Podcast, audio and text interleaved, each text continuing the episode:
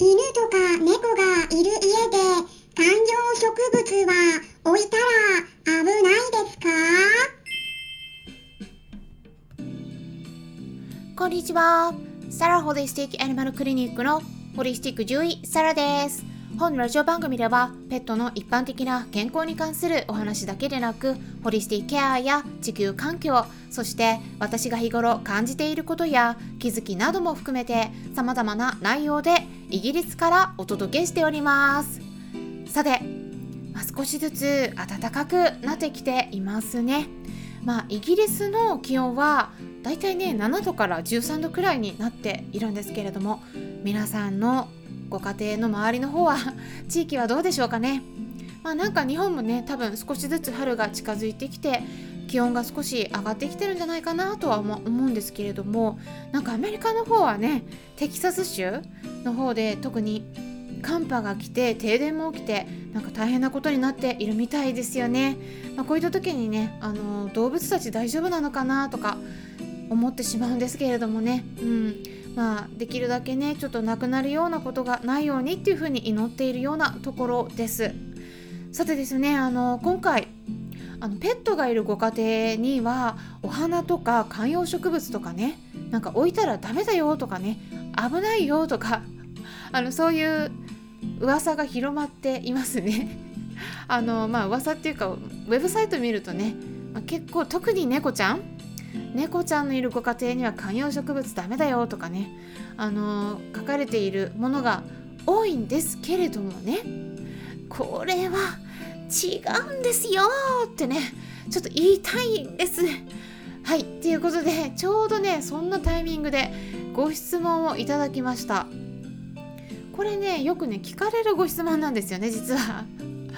であのまあ今回はね質問箱にご質問いただいたわけではないんですけれども私質問箱の方設置していますので、まあ、この配信を聞いているリスナーさんの中でも、うん、ちょっとね私もなんか聞いてみたいなとか何かご質問ありましたらお気軽にその質問箱の方をご利用いただければと思います、まあ、概要欄にリンク先載せておきますので質問箱の方もぜひチェックしてみてください。もうね今まで25個以上の質問にもお答えしているのでまあ、他の方の質問とか回答も合わせてチェックすることもできます。それではね今回いただいたご質問の文章をまずはねそのまま読み上げていきますね。こんな感じでした。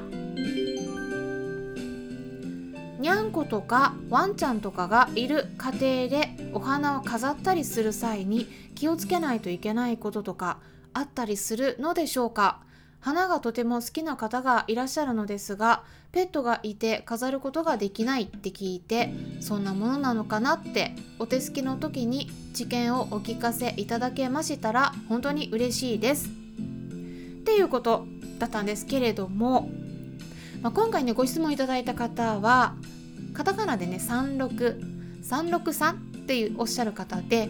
で私と同じようにヒマラヤとかスタンレー FM などから音声を配信していらっしゃる方なんですけれども、ま、キャリアを一緒に考えるチャンネルということで私も日頃からお世話になっているんです。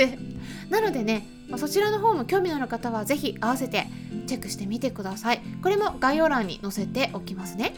でチャンネル名が声から魅力発見。36この36はねあの数字の36なんですけども36褒めコーチキャリアチャンネル一緒に考える私たちの魅力っていう名前になっています、まあ、音声コンサルもねありましてね私も受けたんですけれども本当にね良かったです。音声コンサルに関する、えー、と別なね、あのー、この中で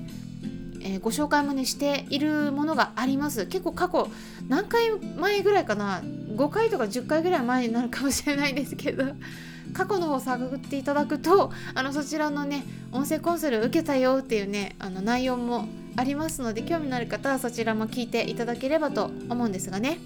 まあ、すいませんあのいろいろね日頃からお世話になっているので 最初に紹介させてもらったんですけれども、まあ、肝心の質問に対するお答えですね。これね本当に皆さん勘違いしてる方が多くてですね。観葉植物はね全部ダメなわけじゃないんですよ。はい。でねお花はね中毒するからダメだよとかね。あもちろんねもちろん危険なものもあるんです。はい。ワンちゃんとか猫ちゃん食べちゃったらねあの腎臓悪くしたりとか、うん、吐き気が出たり下痢が出たりかゆみが出るとかまあいろいろねあのいろんな植物あるのでまあもちろん危険なものもあるんですけれども全部ダメなわけではないんですここねあの本当に誤解されてることが多くて、うん、ちょっと残念だなって思ってるところなんですね。ワンちゃん猫ちゃんはねもともとそういった匂いを嗅ぐのが大好きなのでやっぱねあのお花とか植物を置かないでお散歩にも行かないってなるともうそういった自然に触れる機会が全然ないんですよね。だからね、うん、ちょっと、まあ、かわいそうって言ったらちょっと極端な言い方にはなってしまうんだけれどもやっぱねお花とか植物を置いてあげるとすっごくね喜ぶ子多いですだから是非ね知っていただければと思うんですけれどもねあのアメリカの方の動物虐待防止協会 ASPCA と呼ばれる、まあ、団体があるんですけれどもそこの中でも動物中毒コントロールセンターって呼ばれるね。まあ、英語だと Animal Poison Control Center って言うんですけれどもで略して APCC って言うんですけどもね、まあ、これあのそこからね万が一食べたとしても安全な植物っていうのをねリストで公表しています。で全部英語になるのでねあの、まあ、英語がわかる方はぜひねウェブサイトの方チェックしていただければそのリストをね全部見ることができるんですけれども、まあ、ちょっと英語がねわからない方のために私の方で代表的な植物を今回ね軽く口頭でもお伝えしたいと思うんですけれどもちょっとね最初に注意事項だけあります。あのまず1点目。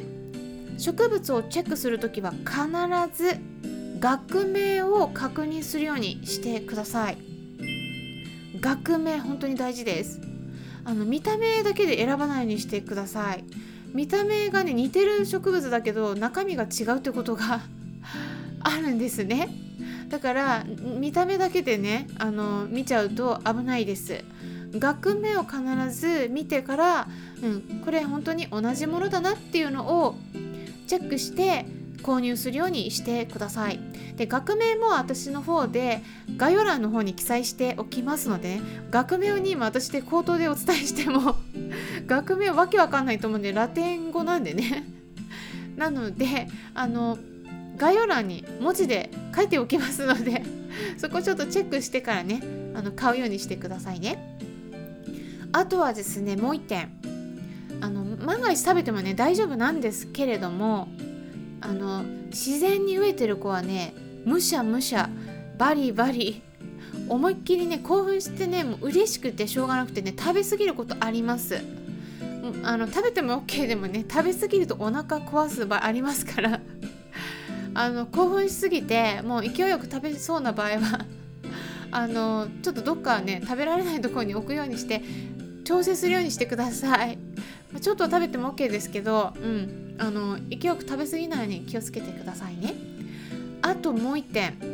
食べた時の反応っていうのは動物その子によって変わります。であのこれ、まあ、例を挙げますと例えば牛肉とかね、うん、これペットフードの原料にも使われていますからワンちゃん猫ちゃん食べても OK ですし私たち人間もね食べても OK な食材ですよね。牛肉普通のビーフですね。でも例えばねビーフでもアレルギーの子いますよね。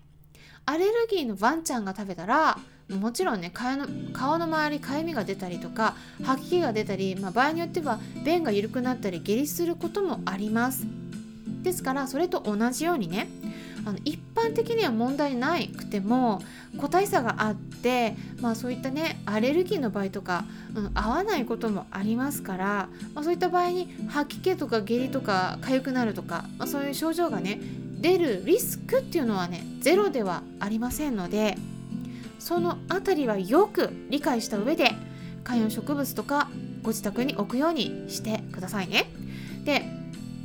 あの私の方でもこれ私の方で今お伝えする植物の名前とかあげますけれどもこれは ASPCA のウェブサイトの方で中毒性ないよっていうことで記載されているリストの植物も本当にたくさんあるんで全部お伝えしきらないんですけれども一部はねご紹介しますがあげるかどうか皆さんの方で判断するようにしてください。で何かね問題が起きてもそういう個体差もありますからね。問題が起きても私の方では責任は負えませんのでその点飼い主さんの方で判断して飼い主さんの責任のもとでやるようにしていただくようにお願いします、まあ、ここだけね注意点最初にお伝えしたんですけれどもそしたらね具体的に